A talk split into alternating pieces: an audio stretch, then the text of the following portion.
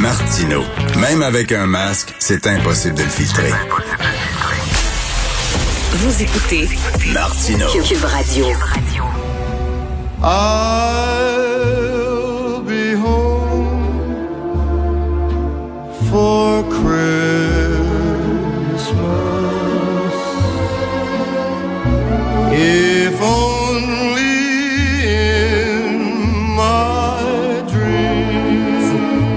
C'est très drôle ça. I'll be home for Christmas. Alors, on va passer Noël à la maison. Salut Claude. Salut, Richard. très drôle. Écoute, hier, Claude, tu me disais une phrase que j'avais trouvée très, très bonne. Tu, tu m'avais dit, euh, d'ailleurs, j'en ai parlé à, à Mario Dumont hier euh, à 17h. Tu m'avais dit, les gens sont tellement sensibilisés à ce qui se passe dans le système de santé que si François Legault ne recule pas, c'est la population qui va faire pression auprès de François Legault pour reculer. Et euh, je pense que tu avais raison quand même. Ben, c'est vraiment, c'est vraiment le sentiment qu'on a que c'est un peu les Québécois qui ont convaincu François Legault de ne pas leur permettre de fêter Noël. Euh, bon, certains diront que c'est le syndrome de Stockholm, mais euh, c'est justifié dans les circonstances. Je pense que, bon, tu sais, en, en toute chose, là, en politique, là, on sait que le personnel de la, la santé là, ça jouit d'un fort courant de sympathie. Puis, euh, oui, les gens là, ont entendu là, les, les- messages là, des, des travailleurs du secteur de la santé, des médecins, des infirmières, qui, qui disent que la situation dans les hôpitaux, là, c'est pas super présentement. C'est difficile, puis ils sont fatigués, nos travailleurs de la santé, depuis le mois de mars. Ils ont travaillé fort. Puis, euh, tu sais, ça... On, soyons réalistes, là, je pense qu'on en est venu à cette conclusion-là là, dans l'espèce de discussion collective qu'on a eu depuis deux semaines. Si on fête Noël comme d'habitude cette année, ben on s'ajette le fait que ce soit le zoo dans les, dans les hôpitaux en janvier et au-delà. Alors, euh, je pense que c'est ça. On en est venu collectivement. Je- je- moi, je, je suis peut-être un peu naïf, mais je trouve qu'on a eu une délibération collective au Québec. Hmm. Puis on a indiqué à François Legault, on est nombreux à l'avoir fait, que c'était pas une bonne idée de se voir là, cette année, là, même si ça fait de la peine.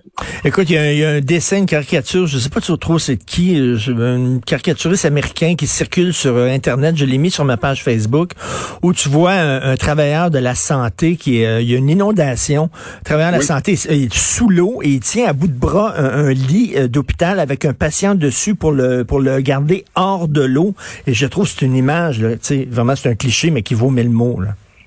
Ouais, puis tu sais, c'est c'est un petit peu ce qu'on a envie de raconter là, aux différents conspirationnistes là, puis aux gens là, qui, euh, qui qui doutent là, de la réalité de la pandémie. Là. Tu sais, je dirais, se promener sur YouTube là, puis regarder des vidéos là, qui nous disent que la- c'est une fausse pandémie, là, c'est le luxe que quelqu'un qui travaille dans le secteur de la santé n'a pas.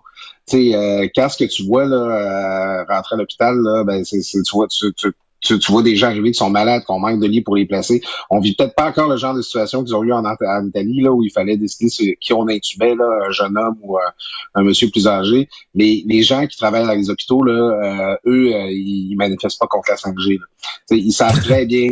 Non, non, mais c'est ça, tu sais, les, les- les gens de la santé, Mm. là, c'est eux là, qui sont au front, là, c'est, c'est nos boys là, sur le, le débarquement Normandie, c'est eux qui savent exactement qu'est-ce qui se passe. Puis ils nous disent qu'ils- présentement que c'est pas une fausse pandémie, là, ils la vivent, ils la voient, ça c'est leur quotidien depuis le mois de mars.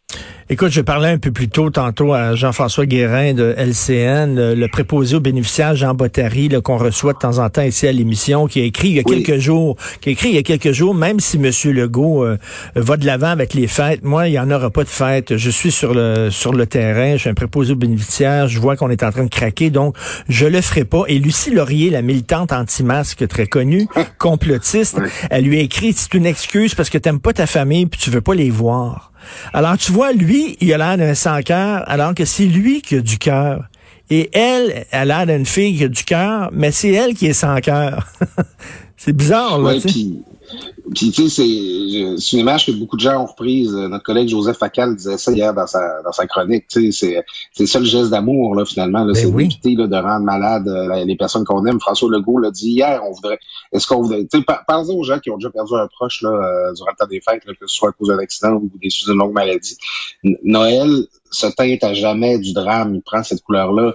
Imagine donner la, la, la COVID-19 à ta grand-mère ou à ta mère pendant, pendant le temps des fêtes. C'est quelque chose dont tu te souviendrais toute ta vie. Ça viendrait teinter tous tes Noëls. C'est, euh, c'est, on a beau dire que la, la, la, la- les chances sont faibles. On a beau dire, les, les gens, moi, j'ai- entendu ça autour de moi, des personnes âgées qui disent, c'est certainement pas mes enfants, mes petits malades qui vont me rendre malade, mes petits, mes petits enfants qui vont me rendre malade. Mais C'est oui. parce que ça se peut, oui. Tu sais, c'est, c'est, il y a, on a une espèce de pensée magique, on a confiance envers nos proches, mais il y a un réel danger. Écoute, Éric Duhem, il faudrait que j'y parle, là, qui est candidat là, à la chefferie du Parti conservateur du Québec, qui a parti une pétition, un mouvement, euh, donnez-nous notre Québec, fait pression près du, euh, notre, euh, notre Noël, pardon, fait pression près du gouvernement, on veut célébrer Noël. Ça, je je sais pas où il, il pense à quoi, là, il voit pas ce qui se passe là, dans le système de santé? Je trouve ça je trouve ça particulièrement écœurant, Richard, parce que, tu sais, d'abord, là, les gens, là, bon, il y, y y a du monde, là, ils sont déçus, ils n'auront pas leur Noël. Euh, la réalité là, de Noël, là, pour beaucoup de monde, là, c'est de travailler durant la nuit de Noël. hein. Puis il y a plein de monde là, que pendant qu'on s'amuse, là, puis qu'on dépouille le sapin, là, ils sont là à travailler pour nous. Là, tu sais. puis ce sera pas différent cette année, hein, parce qu'il y a la COVID-19. Là, Tu sais, durant la nuit de Noël, là, quand on va on va être triste, on va se faire jouer des petits cantiques là, pour se remettre, euh, il, ben, il va quand même avoir des ambulanciers qui vont être au front. hein. Il va quand Mhm. même avoir des gens qui vont être dans les hôpitaux. Moi, là, je l'ai vécu une fois quand j'étais étudiant, là, travailler une nuit dans un hôtel là, au, au comptoir euh, pour, à l'accueil. Là, tu sais, Mhm. c'est euh, il y, a, il y a une tristesse là, dans le fait de ne pas pouvoir faire Noël, mais tu sais, Ben je suis oui. revenu chez nous le, le- le- au petit matin, je me suis fait un bon déjeuner, j'ai écouté un bon film, puis dans ma tête, à moi, c'était Noël. C'était Mhm. Noël quand même. tu sais.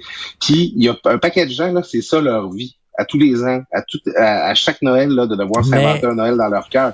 Alors, cette année, là, on va tous devoir faire ça. Mais, Ça Claude, mais, Claude, mettons, là, je te mets un, un- un exemple. Euh, tu as des parents vieillissants, OK? C'est peut-être leur dernier Noël. là. Puis Ouais, ils vont passer un Noël sans voir leurs enfants puis leurs petits-enfants. C'est peut-être leur dernier Noël. là. Un an, c'est long dans une vie quand c'est à cet âge-là.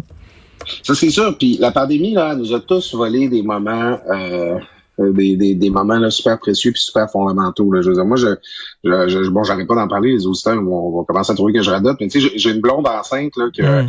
Sa, sa mère a vu des photos de sa bédaine seulement là euh, par texto. Là. Tu sais, Mm. elle, elle, a- elle a pas vu. Puis on attend notre bébé au mois d'avril. Là, je ne sais même pas là, si ma mère puis si euh, ma belle-mère vont pouvoir venir la prendre puis venir la voir. Là, tu sais. Mm. On a tous, on se fait tous piquer des moments super importants. Puis c'est vrai qu'ils sont encore plus précieux quand on est, on arrive au bout de sa vie. Les, les, les, les grands-parents là, ils voudraient pas le passer un seul moment là, sans, euh, où ils peuvent voir leurs enfants puis leurs petits-enfants. Ça c'est tout à fait normal.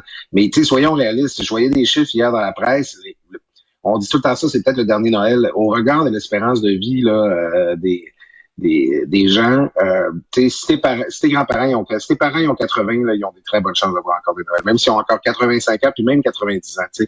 C'est, on, on dramatise un peu, on veut, euh, on veut euh, rendre chaque moment précieux, chaque moment unique, mais tu sais, on se dit, on augmente pas tes chances d'aller au salon funéraire cette année Mhm. parce que t'as peur qu'elle se rende pas au prochain Noël. Hum, exactement. Euh, c'est c'est- c'est ça. Si tu fêtes Noël, tu vas peut-être euh, devoir euh, euh, faire des funérailles dans, dans quelques mois, Il y, a malheureusement. plus, il y a plus de chances que ce soit son dernier Noël si t'avoues que si t'avoues Exactement. Euh, écoute, toi, t'es es optimiste. toi. Tu penses que tout, tout le, le, le, le- le scandale autour de la fameuse liste de lecture de Legault, puis le, le, le boycott du livre de Mathieu Tu penses que c'est la goutte qui a fait déborder le vase, puis que les gens commencent à être tannés, puis qu'il y a un- qu'il y a un backlash. Là? Ben, ben, moi, je sens qu'il y a, il y a un début, il y a un- ben, même pas un début, tu sais, il y a une écœurantite qui est en train de s'installer. Tu sais, Mm. des gens euh, qui, euh, qui peuvent être assez, euh, comment je dirais, bienveillants envers les idées woke, là, en quelque sorte. Là. Tu sais, je prends exemple là, Frédéric Bérard, là, qui est chroniqueur dans le métro, là, qui est vraiment pas un chroniqueur que j'apprécie d'habitude, puis Mm. qui, qui, qui a un positionnement assez multiculturaliste, pro-charte. Fait un texte cette semaine où ce qu'il dit bon ben finalement moi je suis pas un woke je je veux pas être dans la gang qui censure je veux pas être dans la gang qui, qui interdit qui cancelle c'est ça cette cancel culture là Mm. Qui, comme je te, on disait hier, Richard, qui est associé à tous les pires régimes là, que tu peux euh, Ben oui. passer dans l'histoire, de l'inquisition espagnole là, aux, aux fascistes là, des années 30. Il y a personne qui a envie d'être associé à ça. Puis je sens le moment où des gens qui sont plutôt modérés dans ce débat-là, qui n'ont pas l'habitude de, de, de, de, de se mettre euh, de, de, de- de se mettre dans l'eau bouillante, commencent à dire Hey, là, ça va faire, là, on est allé trop loin avec tout ça. J'espère. J'espère, mais comme tu le vois, effectivement, il y a des gens dans la mouvance de gauche et tout ça euh, qui commencent à dire ben là, no- no- notre aile gauche radicale est en train de est en train de chirer ben raide. Là. Oui, ben je le vois à gauche aussi, effectivement, genre de- des bonnes publications là, sur Instagram, des, des gens qui parlent, qui mettent en garde contre la pureté militante. Tu l'idée là, que euh, quand on adhère, on adhère à une certaine idéologie, à un certain point de vue, là, il faut là, le défendre là, sans aucune nuance, là, puis il faut là, euh, se promener sur Internet là, à faire les flics, la, la pensée, puis à, à, à punir là, un petit peu les tu sais, un peu comme un inquisiteur. Alors que, euh, ce que ce que beaucoup de gens font remarquer, c'est que quand tu milites là, dans la vraie vie, là, quand tu es dans des organisations, dans la rue, tout ça, t'es confronté à des gens, euh, t'es confronté aux nuances des gens. Tu sais, as plus l'occasion de parler avec eux puis de dire bon, ok, ils pensent pas exactement sur comme moi sur les sujets, mais on est des compagnons de lutte. Hmm. Alors que quand tu lis les Mm. gens sur les réseaux sociaux, là, tu peux analyser chacune de leurs virgules, là, puis chacune de leurs petites impuretés. C'est pas simple, c'est pas une façon d'avancer ensemble parce que les idées, on les fait avancer quand on trouve des plus petits dé- dénominateurs communs, pas ce qui nous divise puis ce qui nous sépare. Tout à fait. Puis toi, t'as fait, tu sais, travaillé dans, dans le milieu de la politique en coulisses avec Madame Marois. Euh, t'es un gars de gauche, t'es un, souverainiste. J'imagine que tu peux rencontrer, euh, puis t'as peut-être eu des amis plus à droite, plus fédéralisme. mais Tu t'entends bien avec ces gens-là quand même. Et t'aimes discuter Ben, avec eux. Mais c'est le cas dans ma famille. Euh, Moi, je, je- j'étais j'étais un, petit temps, avant de venir au monde, j'étais un petit temps chez indépendantiste. Puis là, je me suis dit, je vais venir au monde au Lac-Saint-Jean pour être sûr d'être entouré d'indépendantistes. Puis je venais au monde dans la seule famille libérale de la place. Mais c'est ça. C'est dans la vie de tous les jours, on côtoie des gens qui pensent pas comme nous, puis c'est super précieux. C'est au contact de ces gens-là qu'on apprend. Puis c'est, c'est- ça fait aussi des gens qu'on a la chance de pouvoir convaincre et gagner notre point de vue quand on prend le temps de leur parler. Mais justement, je peux t'assurer d'une chose, là, c'est moi j'ai jamais convaincu euh, quelqu'un de penser comme moi en l'insultant puis en, en le traitant de traite puis en le traitant de, de, de, de raciste ou quoi que ce soit. C'est il faut on fait c'est on fait cheminer des, des idées en créant des liens, pas en euh, plaçant des barrières puis des, des, des murs. Tout à fait. J'espère que tu as raison, que les gens sont vraiment tannés de ce climat d'inquisition-là. Euh, merci et bon week-end, Claude Villeneuve. Salut. On planifie notre Noël, euh, Richard. Oui, salut. Salut. Martino, souvent imité, mais jamais égalé. Vous écoutez